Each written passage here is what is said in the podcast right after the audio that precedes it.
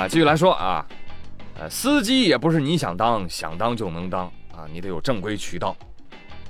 而最近吉林省吉林市，对，没错，你没听错，吉林省确实有个市叫吉林啊。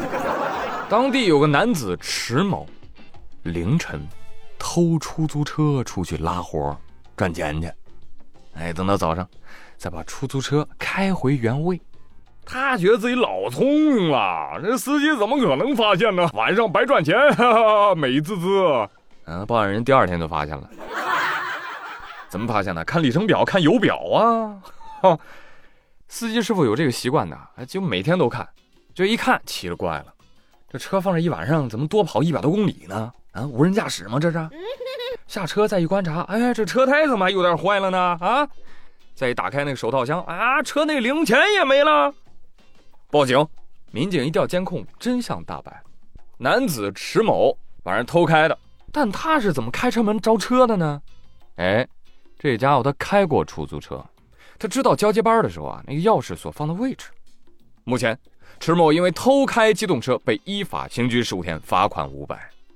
朋友们，这个新闻很有嚼劲儿啊！你品啊，这个迟某，你说他是借吧？不是，你说是偷吧？好像也不是，你说他是坏人吗？人家能整宿不睡觉，熬夜开车挣钱。你说他是好人吗？他偷车。你说他偷了吧？他又没完全偷。啊，这么说吧，最多算是无产阶级，没有生产资料，只想靠双手勤劳致富。但问题是，你用的是你的手，烧的是别人的油，开的别人的车，拿了别人的钱。咱就是说。你呀，你给车主你交点份儿钱，这事儿是不是就不用惊动警方了？啊，这是不是就变成咱们熟悉的这个夜班司机了？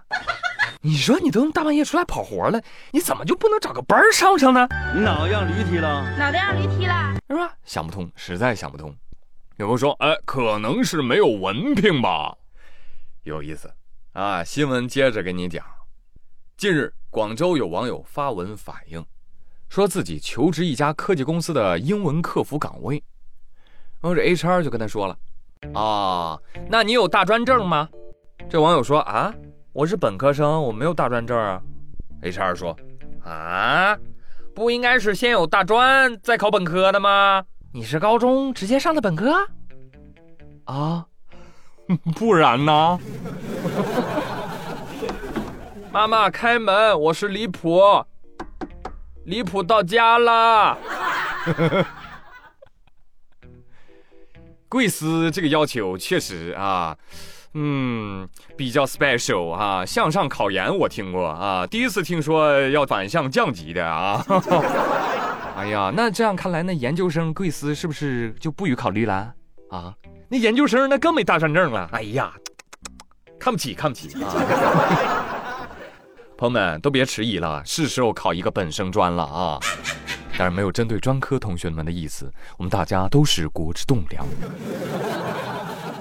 对此，网友评论说：“啊，估计这个 HR 都没上过学吧，最多初中毕业，不能再多了。”是呀，是呀，像这种老板的什么小姨子啊、大舅子啊，就不要给安排 HR 这种工作了，好不好啊？去办公室管盖章和发办公用品，它不香吗？这个事儿上了新闻之后啊，该公司的有关人员就站出来各种圆啊，圆什么啊？我们招收的双学历啊，什么巴拉巴拉巴拉巴拉，就怎么也没圆回来。哎，放弃吧啊！非常明显，HR 就是这么认为的。啊，没关系，没关系，HR，还有人比你更离谱呢。还有人认为本科是先读三本，然后读二本，然后读一本，然后读二幺幺，最后读九八五，升级打怪模式。啊，真要这样读本科的话，哎，这本科读完啊，人就可以直接入土了。啊，还有人认为，说读完本科读研究生，读完研究生之后才能读硕士，然后读博士，最后可厉害了，读博士后，那家伙都成后了，那不是学历高峰上的明珠吗？你要跟他说博士王更高级，他都能信，你知道吗？毕竟啊，扑克没少打。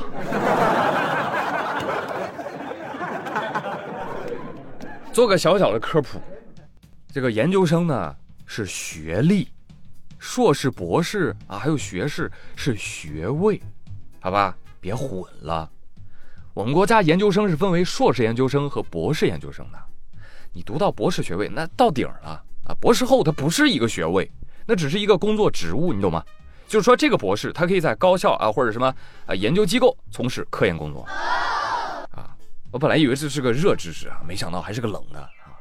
行了，这位 HR 你也别圆了，我呢帮你找个好理由。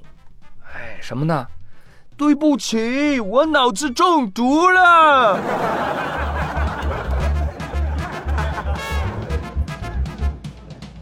真的，这个是有科学依据的啊！人脑子会中毒的啊！大脑运转六个小时就会积累毒素。发表于当代生物学的一项研究发现，劳累一天的大脑可能会堆积大量的毒素。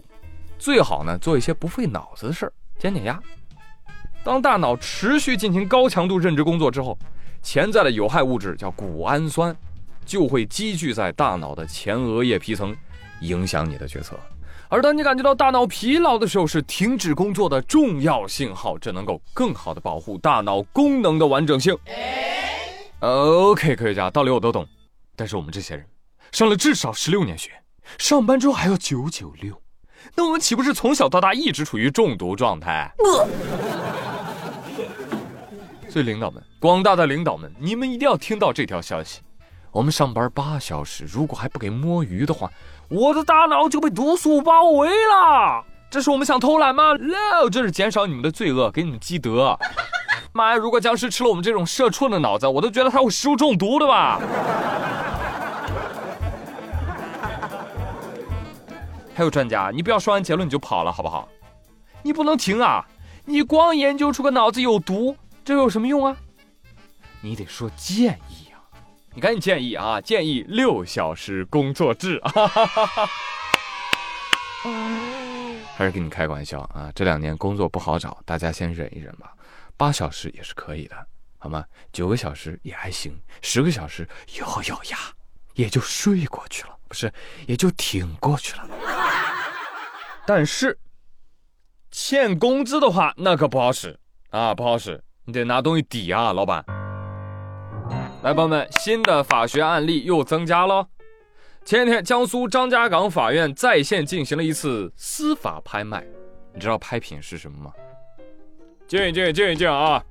我们的拍品呢是十二只喵主子，它们分别是虎斑、布偶、金渐层、蓝金等，起价从五百到两千。好了，现在开始竞价。我出两千，我给两千五，我三千，我三千五，我四千，我五千，成交。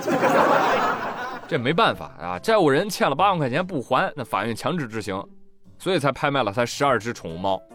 哼，我要没猜错的话，呃，这个被执行人应该是一家猫咖或者宠物店。哎，可怜的喵喵，失业，靠美色换小鱼干的好日子到头了。喵喵说。江南喵咪厂，江南喵咪厂倒闭人，我们的主人吃喝嫖赌，带着小姨子跑了，我们没有办法，只能卖自己抵工资。好的好的，赶紧找个好人家吧，好不好？猫条管够的那种。截至目前，已经吸引了十万多人次的围观，一只起拍价一千块钱的小蓝金猫最受关注，围观两万多人次，经过四十多次出价，已经逼近了三千块钱。所以看到没有，喵咪其实也是一种资产啊。可是这个投资我跟你说太亏了，这个投资标的对甲方可以说是毫无礼貌、极不尊重，甚至还经常殴打甲方。哎，但是我乐意。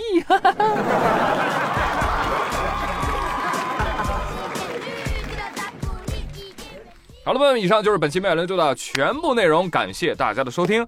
哎，可能有的好朋友就发现。最近宇哥啊，怎么开始歌了呢？啊，开始咕咕呆了。